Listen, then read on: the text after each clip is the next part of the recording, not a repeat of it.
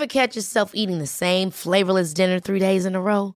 Dreaming of something better? Well, HelloFresh is your guilt-free dream come true, baby. It's me, Kiki Palmer. Let's wake up those taste buds with hot, juicy pecan-crusted chicken or garlic butter shrimp scampi. Mm. Hello Fresh. Stop dreaming of all the delicious possibilities and dig in at HelloFresh.com. Let's get this dinner party started.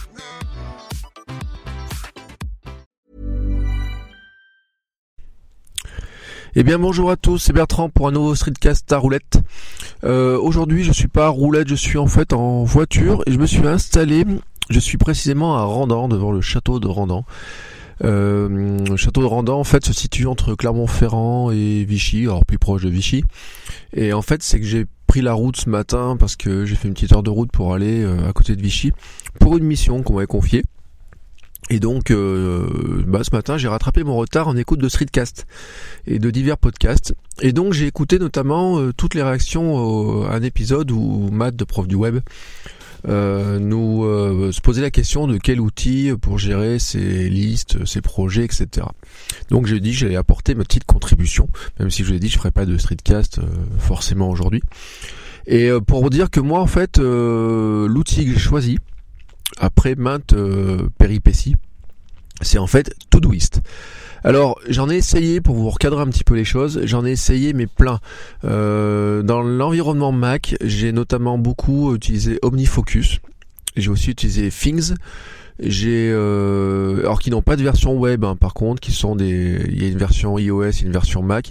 Alors OmniFocus est même d'ailleurs d'application qui est relativement chère, qui est vraiment basée sur le concept de GTD. Things aussi est basé sur du la GTD, alors euh, un peu plus simple, euh, simple alors que OmniFocus est très très complet là-dessus. Et puis euh, j'ai essayé Wunderlist à une époque sans trop réussir. j'ai eu des hésitations. Alors par exemple, j'ai notamment utilisé pendant pas mal de temps un outil qui s'appelle Folding Text, euh, qui permet en fait de faire de la gestion de tâches mais avec un fichier texte. Donc euh, et du markdown. Donc en fait vous le tapez vos listes de tâches etc c'est d'une rapidité c'est redoutable. En fait c'est le plus rapide. Je l'utilise encore sur des projets particuliers. Par exemple si j'ai un projet de je sais pas disons je dois monter euh, une vidéo et j'ai 25 choses à faire sur cette vidéo, des plans auxquels j'ai pensé. En fait, euh, je peux très rapidement les saisir, juste euh, ça va me transformer des petites cases à cocher, je peux mettre des notes, etc. Et au fur et à mesure, je peux les saisir. Alors je m'en sers beaucoup comme ça par exemple pour euh, tenir des, euh, des petits bouts de projet, des listes des, sur des projets très spécifiques, mais pas forcément des choses qui durent dans le temps pendant très longtemps. Voilà, c'est vraiment une utilisation qui est, euh, qui est spéciale par rapport à ça. Ou par exemple, des fois, j'ai des clients qui m'envoient des choses à modifier sur leur site, pour les rares pour qui j'ai travaillé sur leur site. Ils m'envoient 10 choses à faire, je fais un copier-coller, et ensuite, ben, je fais, je, cause les, je coche les cases au fur et à mesure. Euh, mais ça encore, c'est un outil qui marche euh, très bien sur Mac, qu'on trouve des implémentations euh, sur iOS mais pas une implémentation officielle, mais le format de fichier est reconnu par, par certains outils. version web, non. Alors on aurait une, on a un outil sur le web qui existe, qui fait quelque chose qui est quasiment équivalent, dont j'ai perdu le nom. Voilà, donc il faut que j'essaie de vous retrouver le nom euh, d'ici euh, tout à l'heure, ou je vous le mettrai en tout cas dans les notes de l'émission, mais qui en fait c'est du c'est l'équivalent de Folding Text, mais euh, vraiment en version web, qui marche pas mal, mais en fait je trouvais que le c'est un peu plus lent et puis le modèle d'affaires, bon c'est du, du premium, etc. Euh, j'étais, je sais pas, j'ai pas réussi à accrocher définitivement là-dessus. Et puis c'est moins puissant que Folding Text sur des recherches de, contenu. Et donc, euh, bah, j'ai fait d'autres essais. J'ai essayé, j'ai travaillé aussi avec du Trello. Alors du Trello, j'utilise encore. Euh, c'est très pratique pour de la gestion du travail de projet. Alors moi qui travaille beaucoup avec des technologies type Kanban et Workflow, etc. Et puis même, je l'ai aussi fait par exemple sur un tableau de par exemple à la maison j'ai un tableau divisé en trois colonnes avec des choses à faire des choses en cours des choses terminées et puis une colonne à faire un, jour plus tard et donc euh, bah, Trello reprend ce principe là avec des colonnes alors j'ai fait la gestion éditoriale de mon site euh, je des gestions éditoriales à plusieurs sur du site, etc., des bouts de projet, des idées de vlogs, des idées de podcasts, etc., sont aussi euh, stockés là-dedans. Euh, là en ce moment je l'utilise moins, voilà. Mais je trouve que c'est un outil qui est très pratique. J'ai formé beaucoup de gens à l'utiliser parce que c'est un outil qui est facile à comprendre, qui est euh, franchement vous n'avez même pas besoin de payer tellement il y a des fonctionnalités gratuites qui sont incluses, donc c'est assez assez magique pour ça là-dessus. Alors l'outil pour en venir maintenant où j'en suis, c'est Todoist. Euh, en fait j'avais adopté Todoist à une époque et puis je l'ai abandonné et puis j'ai suis revenu et je suis passé en premium. Donc c'est ma deuxième année de premium maintenant sur Todoist. Ce qui veut dire quand même que j'ai réussi à garder Todoist depuis euh, suffisamment longtemps vous voyez. Euh, j'avais hésité en fait je m'étais remis sur OmniFocus euh, pendant quelques temps. Et en fait Todoist est pour moi l'outil qui me correspond euh, le mieux alors même si je dois encore me discipliner sur certains aspects alors pour une raison simple c'est que bon d'une part il est simple euh, Todoist a un avantage d'une simplicité qui est, euh, qui est relativement, euh, je veux dire, magique. Hein, c'est euh, vous rajoutez une tâche, vous faites entrer. Il a, si vous utilisez Fantastical sur la saisie des dates, par exemple, il a le, ce même système de reconnaître une planification de date facile. Par exemple, si vous marquez écrire un article mardi, il va transformer mardi en date à laquelle vous allez faire cette tâche. Voilà, en date d'échéance. Alors, je le dis par contre sur un truc, c'est que euh, Todoist, en fait, il gère des dates d'échéance, il gère pas des dates de début. Donc, si par exemple vous mettez des tâches à faire dans trois jours, euh, avec une date d'échéance à mais vous, voulez le faire dans trois jours, mais en fait, faut le faire, faut le finir dans cinq jours, par exemple. Todoist, il sait pas le gérer. C'est une demande que les développeurs ont souvent, mais qu'ils ne veulent pas mettre en place. Là où OmniFocus en gestion de projet, et puis les outils de gestion de projet sont mieux capables de le faire. Donc, ce qui veut dire qu'en attendant une tâche qui a commencé en trois jours, quand vous la rentrez, bah, elle peut être un peu, euh, un peu vous, j'allais dire, vous embouser votre votre vue, mais c'est pas, c'est pas impossible qu'elle le fasse. Alors, Todoist marche avec des projets, des tâches, vous rentrez des tâches dans des projets. Vous avez, euh, comme sur beaucoup d'outils, une boîte euh, inbox. Donc c'est euh, concept de GTD, c'est-à-dire que vous mettez des tâches qui ne sont pas encore classées là-dedans. Alors d'ailleurs, elles pourraient rester sur vos tâches qui n'ont jamais été classées, mais qui sont les tâches du jour à faire, un peu comme des sortes de rappels. il marche, donc vous pouvez faire des projets des sortes de sous-projets. En fait, vous pourriez créer des tâches et créer des sous-tâches, et tout ça s'organise avec du glisser-déposer, que ce soit sur l'interface web, sur l'application iOS. Alors, ils ont une application euh, pour Mac, mais qui en fait c'est juste un, affichage, euh, la page euh, web dedans avec quelques fonctions de partage. C'est-à-dire que l'avantage de la version Mac, c'est qu'il y aura une petite version de, partage pour partager par exemple une page entre votre navigateur et le dire bah tiens je la relirai un jour dans mon Todoist. Je la mets dans mon Todoist parce que je devais l'utiliser. Vous pouvez le faire. Euh, mais on va dire bon, euh, l'application en elle-même n'a pas des fonctionnalités euh, incroyables. vous pouvez travailler en collaboratif, vous pouvez partager des choses, mettre des commentaires, etc vous jouez avec un peu avec les couleurs. Alors moi j'ai joué aussi avec les icônes, j'ai rajouté des petites icônes devant les intitulés de mes dossiers, de certaines tâches. Euh, c'est des choses qu'on peut faire, qui sont pas prévues par Todoist, mais en fait, euh, il suffit de mettre un emoji, hein, tout simplement. Mais vous pourriez le faire pratiquement avec tous. Euh, une question, euh, je crois que c'était Thibaut, me semble, on l'a évoqué. On peut et même Matt, je pense en parler. On peut s'envoyer des mails à Todoist, par exemple des mails auxquels on doit répondre on peut le faire très simplement. Alors, il y a deux manières de le faire. Euh, Todoist en fait vous fournit des adresses mail par projet et puis vous avez même une adresse mail pour le inbox. Donc par exemple moi quand j'ai des choses à mettre dans mon Todoist, un mail, bah, il suffit de le faire suivre tout simplement vers euh, son euh, vers Todoist. J'ai une autre méthode, euh, j'utilise pour mes comme j'ai plusieurs boîtes Gmail, j'utilise en fait un outil sur Mac qui s'appelle Mailplane qui permet en fait de passer d'une boîte à l'autre donc c'est le ça, ça une sorte de navigateur, mais on peut passer d'une boîte à l'autre au lieu d'avoir des boîtes dans des onglets. Enfin, quand vous avez plusieurs boîtes Gmail, c'est pas pratique.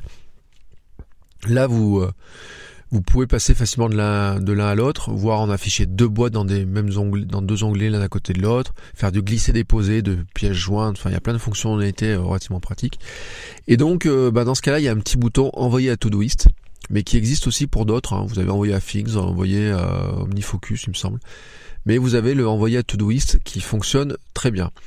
Euh, que dire d'autre sur tout Après, vous pouvez aussi avoir une adresse mail par des projets. Donc, vous pouvez avoir dire bah, sur un projet important, j'ai une adresse mail dessus. Il fonctionne aussi avec des rappels, des drapeaux, des dates d'échéance et avec des systèmes de filtres. Alors, les rappels, c'est assez simple. C'est-à-dire, vous pouvez demander à ce qu'il vous rappelle de faire une tâche. Et dans ce cas-là, bah, ça rajoute un rappel que vous pouvez synchroniser dans votre calendrier, tout simplement. Donc, euh, vous récupérez ça dans un iCal ou dans un, dans un calendrier. Je sais pas si ça marche avec, euh, avec un, calendrier Google d'ailleurs, parce que moi j'utilise pas du tout le calendrier Google. Euh, vous pourriez mettre des petits drapeaux et on peut aussi mettre des filtres et on peut même configurer sa page d'accueil sur Todoist. Alors c'est un truc que peu de, peu de gens savent. Mais en fait, quand on est sur l'interface Todoist, quand on clique sur l'icône Todoist en haut, il vous affiche une page d'accueil et qui peut être personnalisée dans les réglages. Et c'est là tout à l'heure, je vous disais, on n'a pas forcément une date de, début, date de fin, etc. Mais en fait, vous pourriez mettre un filtre, par exemple, pour qu'il vous affiche ce qu'il y a dans votre inbox et qu'il vous affiche seulement un projet particulier ou certains projets, etc. Après, il est quand même capable de vous dire les échéances par jour. Euh, vous pouvez mettre des pièces jointes, mais je crois que ça c'est la version premium. Euh, mais en fait, pour finir, parce que bon, ça commence à être long quand même mon histoire, la killer app de, enfin pour moi, ce qui en fait une killer app de ça, c'est la gestion du karma. Alors le karma, c'est une note qui vous indique en fait, qui suit, euh, qui suit un peu si vous êtes, euh, si vous avez bien travaillé, bien avancé ou pas. C'est un score, voilà, tout simplement, qui augmente. Alors, vous faites une tâche, vous gagnez des points de karma. Vous faites une tâche euh, le bonjour, vous gagnez des points de karma. Vous la faites en avance, vous pouvez gagner des points de karma. Vous repoussez une tâche, bah vous euh, n'allez pas en perdre ou, en tout cas vous n'allez pas en gagner. Vous pouvez vous mettre des objectifs. Par exemple, euh, vous pouvez demander à ce que à dire bah, je vais faire 5 tâches par jour, etc. Et votre karma va en tenir compte. Et la version premium d'ailleurs tient des stats. Alors vous avez un petit graphique du nombre de tâches que vous avez fait, votre avancement de karma, etc. Vous gagnez même des sortes de petits badges. Bon, c'est pas très, euh, c'est pas la partie la plus intéressante. Mais je trouve que ce score de karma, moi je m'étais mis comme objectif en disant, euh, bah dans Todoist je fais 5 tâches par jour et je mets mon euh, et je regarde le point de le karma, combien j'en suis, etc. Il y, en a même qui fêtent leur niveau de karma quand ils arrivent à 50 000 points. Enfin voilà, il y a tout un tas de, choses comme ça.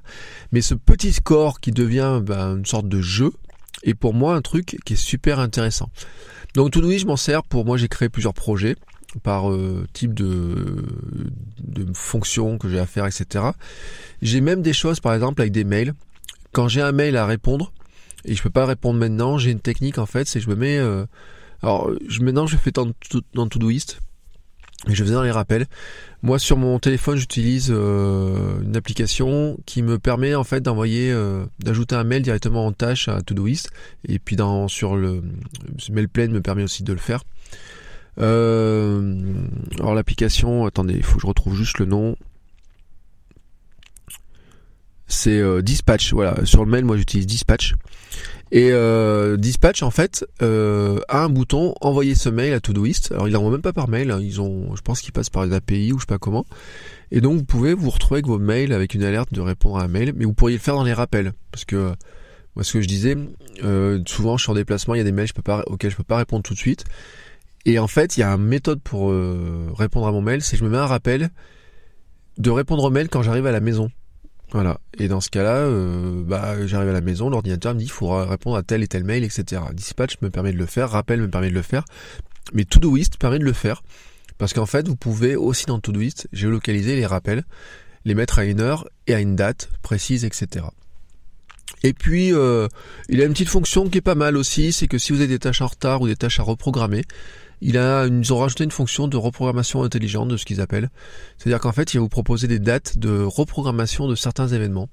Donc, euh, il y a des boutons assez rapides pour reprogrammer. Par exemple, une tâche, vous pouvez en un clic, vous pouvez la mettre à demain, ou sur lendemain, ou la semaine d'après.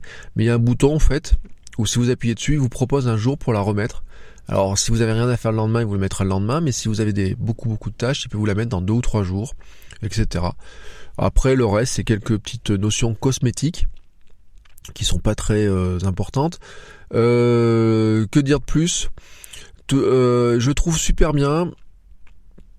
Il est pour moi, je trouve très efficace. Il peut se connecter avec d'autres outils. Je crois qu'il peut fonctionner avec Toggle aussi pour le, la suivi de temps. Euh, il fonctionne moi avec des, des, applications parce que je travaillais aussi avec du des Pomodoro. Donc les méthodes Pomodoro, il peut fonctionner avec certaines applications aussi de ça, mais bon, ça c'est qu'un détail. et puis le, il coûte 24,99 par an l'abonnement premium ce qui est franchement pas exagéré. Et puis euh, des fois ils vous font des petits cadeaux. Par exemple, là ils m'avaient offert deux mois d'abonnement. De, ils m'ont permis d'offrir deux mois à quelqu'un d'autre, donc j'ai offert ça à ma femme. Euh, c'est une interface qui est, euh, simple, qui a été remaniée il y a pas longtemps. Voilà, pour moi c'est une application qui est, qui est top. On pourrait le regretter si vous êtes un quelqu'un qui aime bien programmer. Très précisément certaines actions, certaines tâches. Euh, cette histoire de pas pouvoir mettre de, de, début ni de vous pouvez mettre l'échéance mais pas la date de début.